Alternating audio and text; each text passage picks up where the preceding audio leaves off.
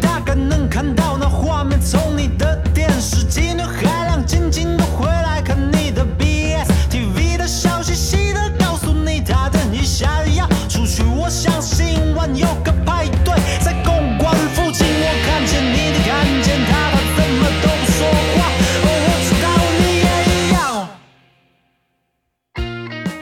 享受思考的乐趣，拥抱变化的无常。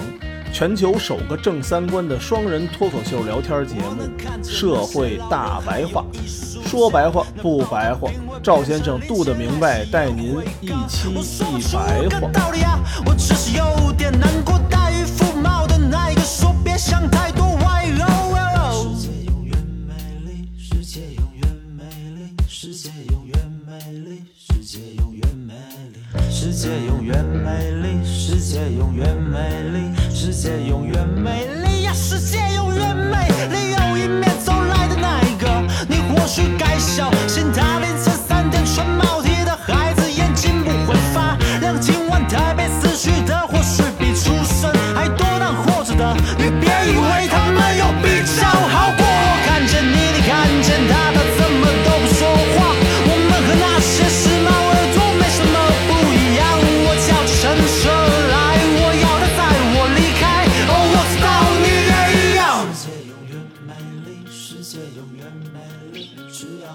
大家好，欢迎收听《社会大白话》，我是赵先生，对面的还是我们杜的明白。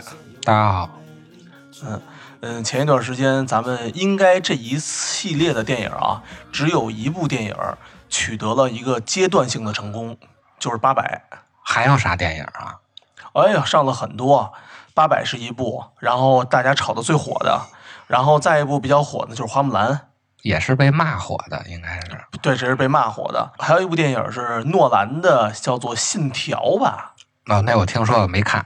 然后那部片儿大家其实给予了特别大的期望，结果呢，第一是票房也是惨淡，另外呢，口碑上也不是特别好，百分之九十九的人呢都说这玩意儿不知道干啥呢，批评大于那个表扬吧。诺兰的片儿不一直有一个比较好的水平吗？然后这个片儿呢，我从网上看了看，嗯，确实啊，和相比之前的电影比，他这部电影更复杂一点儿，和他自己的啊，和他自己过去的比更复杂一点儿。简单的说吧，就是一条正时间线，一条倒时间线，还有一条隐藏的，不知道从多少年前来的一条时间线再穿插进来。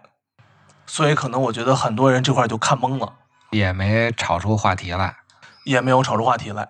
行，反正我看网上是好像都没有他之前的那个几个电影炒的那么强烈。嗯我不知道这个是宣发的问题还是本身导演的问题啊，因为我觉得现在分不清楚这个片儿出来以后口碑到底好不好，是宣发的问题还是本身的问题。反正最近最火的应该就是八百了。对，这个片儿反正有说好的，也有说不好的。嗯，但是不论是说好的还是说不好的吧，一般还都是看了。票房总共好像是十亿吧，对，是啊撑起了中国电影的这今年。起死回生了。这华谊兄弟也算是活过来了活过来了，啊，没跳楼自杀。之前跳楼自杀那是哪个公司来？万达的吧？博纳，啊博纳博纳啊，博纳的，对对对。但是它这个吃相不是太好看啊。据说是小的影院要想放映这个片儿，必须先交个保证金。对，吃相极其难看，这次是但是这跟电影本身的好坏无关啊，这就是经营手段上的事儿了。啊，对啊。另外啊，还有一个东西是前些日子上的一款游戏，大概是五月份还是六月份，叫《最后的生还者二》。这个玩游戏的人可能大家都知道，不玩游戏的应该不太清楚。这个游戏也是骂声一片。为什么把这个八百和《最后的生还者二》放在一块儿说呢？就是因为他们被骂的原因都是出在编剧的意识形态上。最后的生还者二啊，看似是个游戏，其实它就是一个沉浸式的电影，它的核心也是剧情。嗯这两个片儿都是在剧情上，或者是在编剧本身这个立场上出现了问题。咱们先说《八佰》这个电影啊，夸这个电影好的，主要就是说视觉效果好，制作团队水平高，整个演员演技都在线哎，钱到位，制作水平都没问题。啊。对，大制作嘛，对，嗯，影片也刻画了人的这种多样性，就什么样性格的人都有嘛。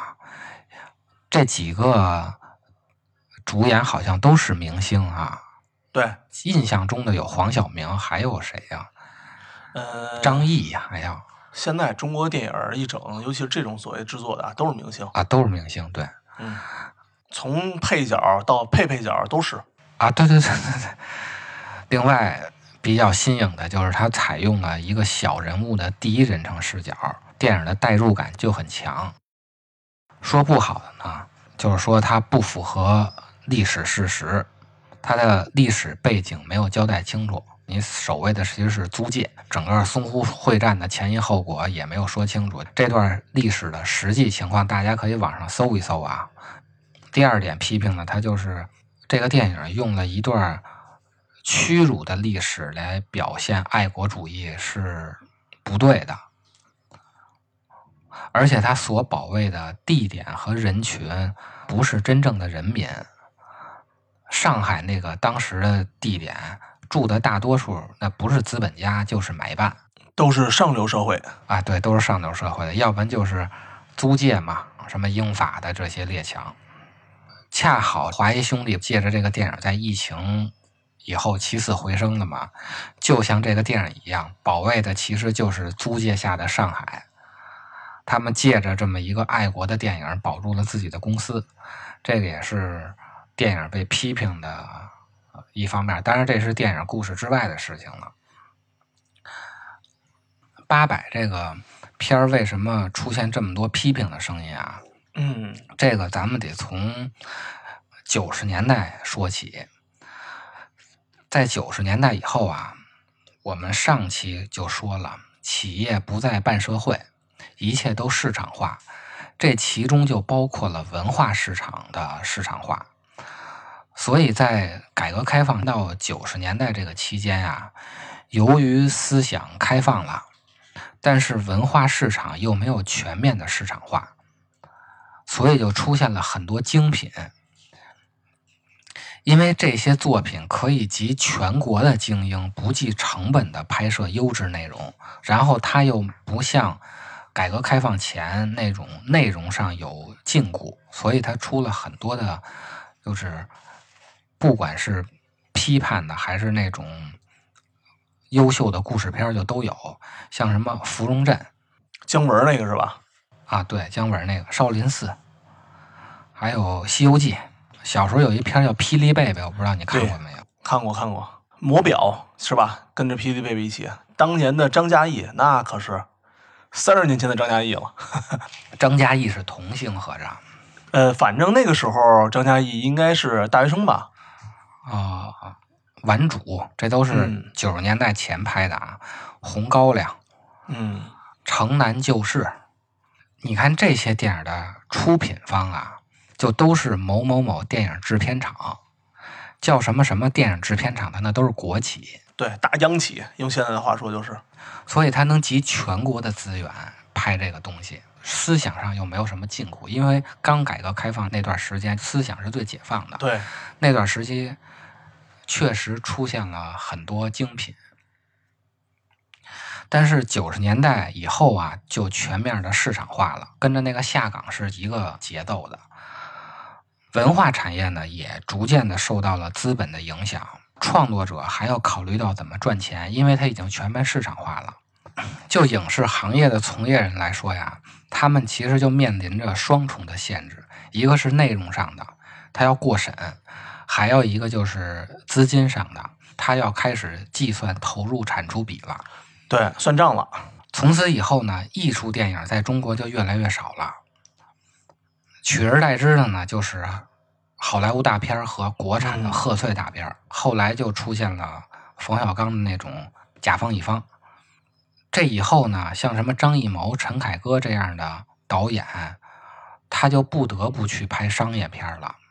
嗯，商业片儿那就是票房是衡量电影好坏的唯一标准。不过你话说回来啊，好像冯小刚真真正正他在票房上取得了多少钱这事儿，好像没取得过什么特别大的成绩，因为他的巅峰时代啊，都是卖 VCD 那个时代，啊，对对对，对吧？确实是啊，就那会儿的版权意识还不太高。没错儿，拍大腕儿的时候呢，是我应该上高中的时候，那个时候电影院还没这么人呢。但是钱也算挣了，虽然那时候盗版非常严重啊，啊，对，整个电影行业起来大概得是零三年了，就是九十年代以后到零三年这段时间啊，大家都一直在探索这个事儿，嗯，影视行业也不是太景气，也就是冯小刚出来以后，慢慢的出现了这种电影越来越好，一直到零三年，但是这是跟资本进入有关系的，对跟导演其实没有半毛钱关系。对，影院也多了。所以市场化以后啊，想要尽一切办法挣更多的钱，他就要看这个回报率。资本是不看内容的，他只看数据，他只看票房。这样呢，就催生出了一种新的运作模式，叫话题电影。这个话题电影呢，就是现在咱们经常看到的这种大片儿，它的宣发一般都是全方位的。嗯从项目启动的时候就开始宣发了，比如说那时候就开始说某某某导演要花多少多少钱拍一个什么题材的特别牛逼的电影，然后嗯演员都有谁，就像这个八佰一样，可能连他妈土匪甲都是一线明星。嗯，对对，编剧比如说啊，莫言编剧的，配乐九十让、啊，张靓颖这样呢唱这种主题曲的大腕儿唱一下。典型的就是什么英雄啊，满城尽带黄金甲，还有无极、妖猫传、小时代，嗯这其实就是一种话题电影。所以你说《信条》这个片儿拍的好不好？我觉着很大一部分原因是宣发的问题。对，吃亏到宣发上了。反正咱们中国的这种话题电影啊，从一开始啊宣传，一直到最后的排片儿，都是在这个宣发的计算之中的。嗯排片率的高低和排片的时间会导致你这个影片的上座率的。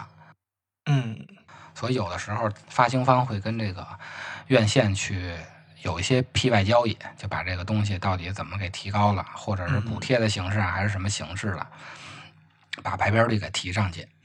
还有的更过分的是，怕票房过于惨淡啊，会自己买票的，自己掏腰包自己买票，给这个票房给顶上去，然后他拿着这数据再骗投资方去。对对，让你们投钱。你看某某某导演拍的怎么怎么样，上座率多少？哎，刷数据这个事儿是吧？中国最最喜又喜欢干又擅长。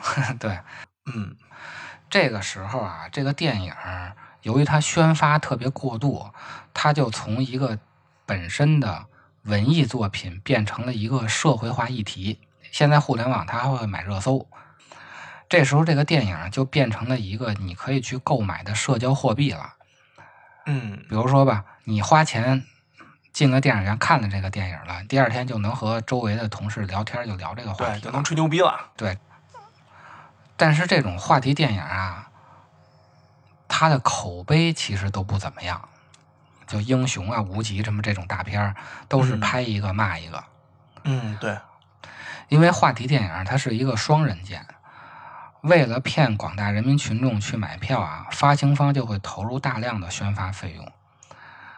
这样就是某个电影在播放前就让全国多少多少人去看的愿望这件事儿，变成是一个可以操作的事儿。就是我投入多少的宣发费用，我就可能带来多少票房，这是可以预期的。嗯只要你投广告，你跑通告，剧组在各个综艺节目上你频繁的曝光，其实就可以实现这一点。当然，这是要花钱的啊。对对，这种操作带来的负面效果就是牛逼吹大了以后啊，他观众进了电影院发现被骗了，然后就开始骂导演，啊，是吧？就开始骂导演。对，实际上有些时候他不是导演一个人的问题，但是锅都是导演背啊。对，牛逼是宣发人员吹的。这个文化产业啊，被资本裹挟，其实就是好莱坞的模式。而好莱坞就是生产商业片的嘛，它其实就是资本来控制文化产业。嗯嗯但是美国的电影发展啊，它比较早，摸索的时间比较长，所以它有一套更专业的制作和发行的模式。对，咱们国家烂片太多的原因呢，就是资本来得太快、太猛了。零三年以后，这个电影行业是一个飞速发展的行业。嗯咱们也都知道，那段时间就是热钱特别多，钱虽然进来了，但是内容团队没跟上。一直到了一八年，咱们国家的银幕达到了六万六千块，嗯世界第一。总票房一八年的一年是三百八十亿，但是咱们电影市场化才经过了三十年，等于就是贫乏的创作能力跟不上这么多钱进来的这个节奏，所以就出现了话题电影。因为它那个钱，你既然你不能用到创作上，那这个钱就只能用在宣发上。所以说啊，这个话题电影啊，它肯定不是艺术电影了。嗯但是这个话题电影其实也不是好莱坞的那种商业电影，并没有形成科学的制作和发行的过程，它就是在炒话题上、上热搜上形成了一套比较完善的体系。八佰这个电影啊，其实就是一个典型的话题电影。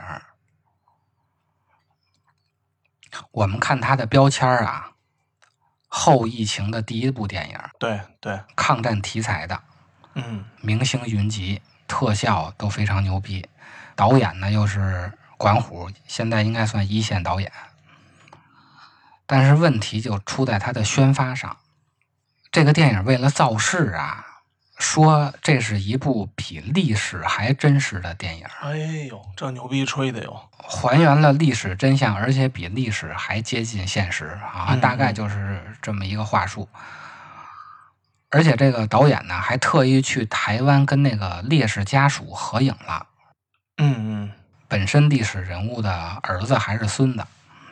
另外，宣发还有一个噱头呢，就是过审特别难，说自己这电影改了有多少多少稿，这么着呢，来反证它的还原历史的真实可靠性。因为在中国的这个文化市场上有一个误区，仿佛是被封杀的、被屏蔽的，就一定是好的。对对，没错。删减的那一部分一定是精华，看一定要看未删减版。对，咱们的咱们的听众朋友嘛，有时候也经常会在下面留言，或者说在群里面就会说说那个删减过的完整版哪儿能听到啊？啊，其实删的没准都是骂人的，要不就那歌啊版权不行的，对，不一定都是不能说的啊。有的人就认为封杀的一定就是真相，嗯嗯，但实际上啊，屏蔽和删减的没准儿很多都是什么血腥的或者黄色的内容，它对剧情也没有什么太大的破坏。八佰这个电影啊，如果在宣发上，他只说花了多少的钱，用了多少特效，请了多少明星，只说这是一个抗战题材，其实就不会出现现在的这种批评了。问题就是他非要吹这个自己是还原历史真相，被审了多少多少稿，结果呢，拍出一个什么东西呢？就是连谁是敌人、谁是朋友都没分出来的电影。他明明是歪曲了历史啊，还要伪造成纪录片的那个感觉，还要宣传自己还原了历史真相，这样他就自然会受到了很多人的批评。嗯当然啊，批评还是停留在专业领域的，因为这个题材是淞沪会战中的一个小战役。本身淞沪会战，咱们历史课就没有怎么大量的描写细节，这个小战役就更不可能进入到历史课本了。而且这段历史啊，说实话是国民党天天用来在台湾吹他们抗战有多努力的一段历史，就是国民党天天拿这段历史在台湾吹他们有多牛逼。然后你拿这么一个被敌人出于政治原因过度包装过的历史，来做咱们现在大陆的这种抗战电影的题材，我觉得这本身的出发点就是他妈的不对的。嗯然后呢，我们说说这个战争题材本身啊，就最近的战争题材的电影啊，不光是咱们国内的啊，大多数都是好莱坞的这种战争题材的电影，它都有一个特点，就是描写大的战争时代下的小人物。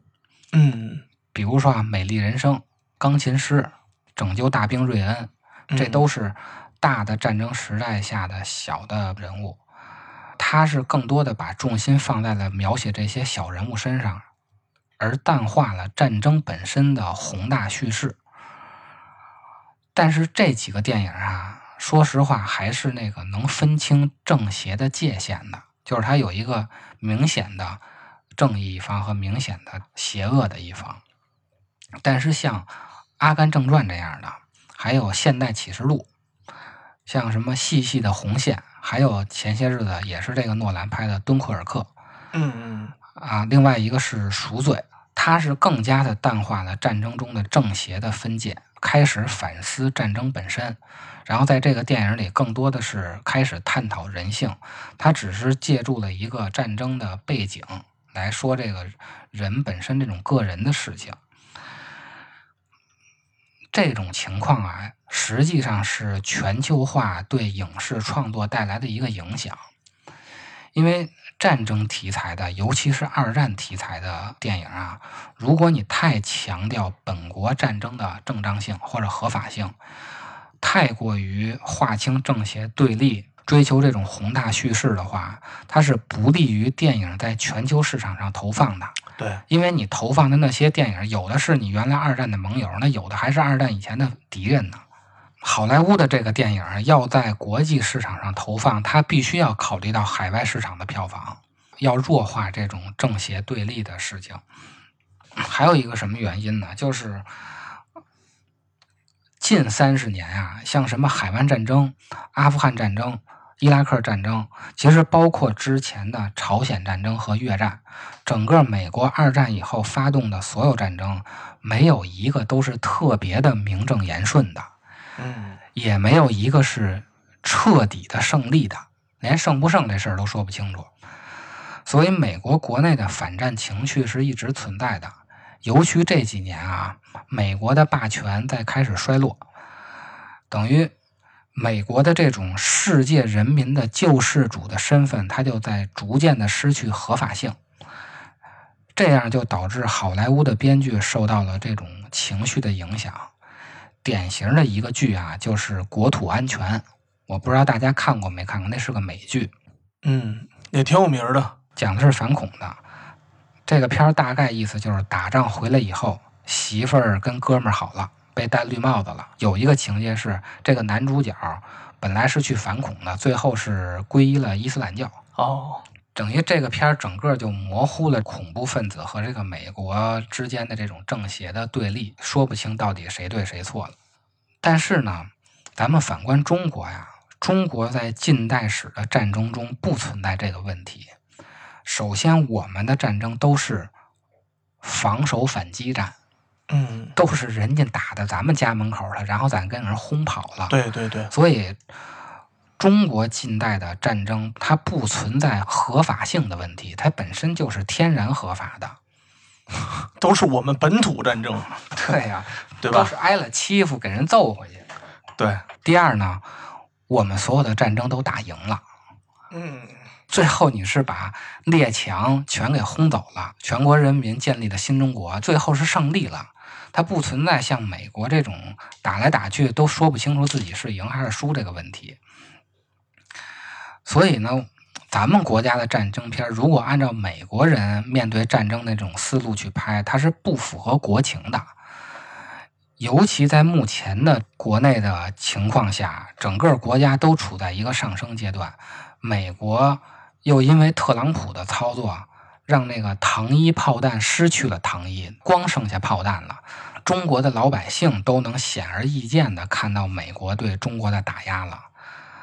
在这种民间的情绪下呀，其实老百姓这时候最想看的，那就是上甘岭、地道战、对，战狼、红海行动，战无不胜。要爽。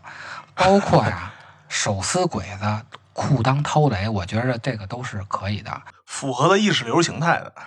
其实我一直觉得啊，就这个手撕鬼子，虽然它很扯淡，但是这种扯淡它还属于艺术加工的范畴之内。对，你只能说它艺术加工的手法不对，但是手法不对，这个是技术问题，这不是立场问题。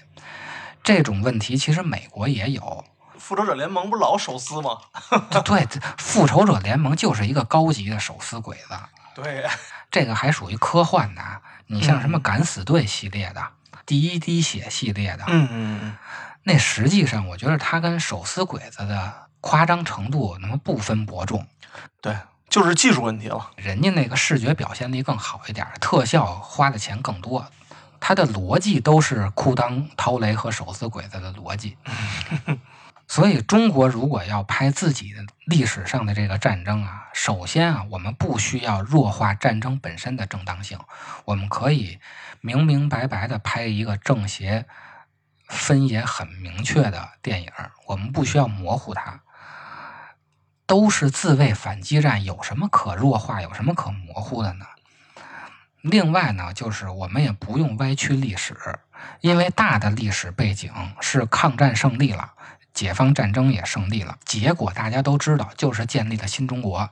不管是这段战争是输了，那你可以拍成悲壮的输了，然后赢了，就是大家更高兴。那这段我们也赢了。嗯，可是现在的这些一线导演啊，其实不光是导演，包括其他形式的文艺工作者，他有一部分就受了西方意识形态的影响，然后老想拍人家好莱坞那样的电影。反映在创作上呢，就是老想思考一下这个人性。这一思考人性啊，他就闹不清谁是敌人，谁是朋友了。谁是我们的敌人，谁是我们的朋友？这个问题是革命的首要问题。中国过去一切革命斗争成效甚少，其基本原因就是因为不能团结真正的朋友，以攻击真正的敌人。这是毛主席说的啊，这段话，这不是我说的。嗯，我们这觉悟还没到。同样的，这种战争中的小人物的电影，还有一个叫《集结号》。嗯，对，这个当年口碑就挺好的，就没有出现批评的声音。我看了一下啊，《集结号》的编剧叫刘恒。嗯，这个刘恒啊，获过鲁迅文学奖、哦，老舍文学奖、嚯，金鹰。金马、华表三个电影节的最佳编剧都获过奖，嚯，编剧能力底子非常好了，非常好。你想，鲁迅文学奖、老舍文学奖，这都是非常高的这种文学奖项啊。对，这可不是咱们做广告花钱买奖。哎，对，对，这跟咱们什么爱妃奖那什么不一样。嗯，集结号这个编剧就非常好，人讲故事能力非常强。我印象中这集结号。不是光演了一个战争片，他还有战争之后的那段，好像对对，占比也挺大的。然后咱们看看八百的编剧啊，嗯，编剧就是管虎。你说一个导演他能编出什么好剧本呢？对，当然有那种啊自编自导自演，那个伍迪·艾伦就是这样的。那能有几个伍迪·艾伦那样的人啊？但是伍迪·艾伦人家导的是一个纯文艺片啊，就是没有历史依据，玩的就是这。就就这一小撮人群的生活形态，人家不需要考察历史，就没历史。那个伍迪·艾伦的电影啊，我还挺喜欢看的，看的也挺多的，你知道吗？然后你说几部电影，说到底就是什么呀？就自个儿想一事儿，也没有什么那个靠谱不靠谱。哎，我觉得这个存在于幻想之中就 OK 了。嗯嗯，也不需要有依据，什么都不用有，讲故事能力强就行了。就是我给你编一故事啊！我今天心里不高兴，我认识一个有钱人家女朋友，非得跟我一块儿去外国旅游。结果呢，人家人都看不上我，我呢又特别文艺。走大街上，我就下了场雨之后，我就跟海明威喝酒去了。喝完酒之后呢，我说明儿再来啊。然后就这么一事儿，这用啥编剧？这就是纯就是看谁浪了。他还跟战争题材的这种编剧不一样。战争题材的编剧啊，咱们看刘和平的《北平无战事》啊。包括之前的像什么《大明王朝一五六六》，好像也是他的编剧，那都需要翻阅大量的历史资料的，而且需要你有极高的文学修养和一个宏观的视角，才能编出这种好剧本。这个电影啊，其实如果在二零一六年以前上映的话，我觉着可能啊不会出现这么多批评的声音，嗯，为什么呢？因为二零一六年以后特朗普上台了。现在啊，特朗普有一个新的外号叫“公知终结者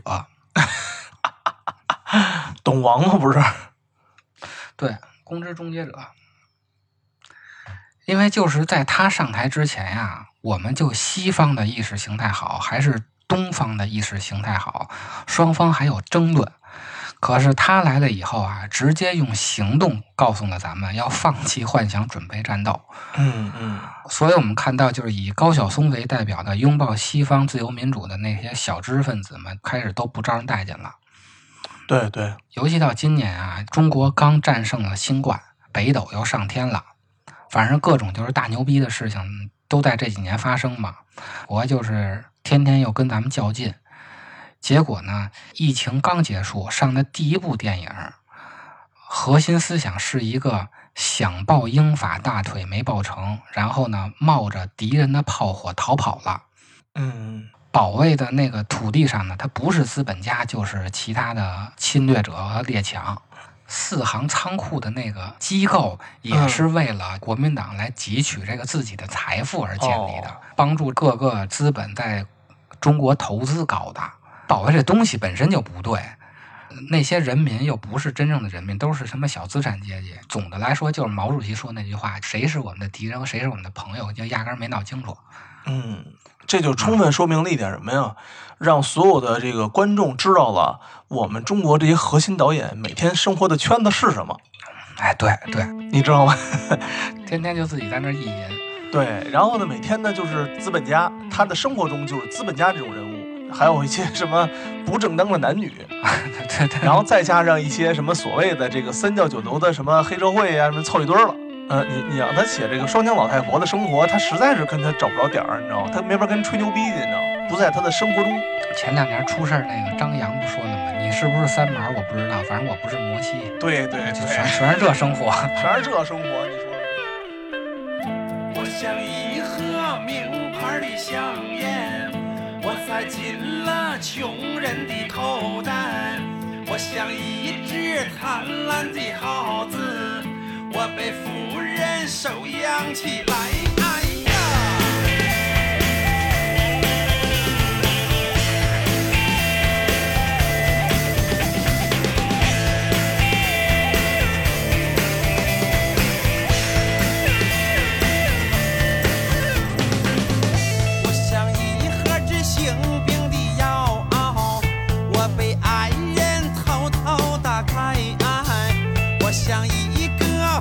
我像一个犯了戒的神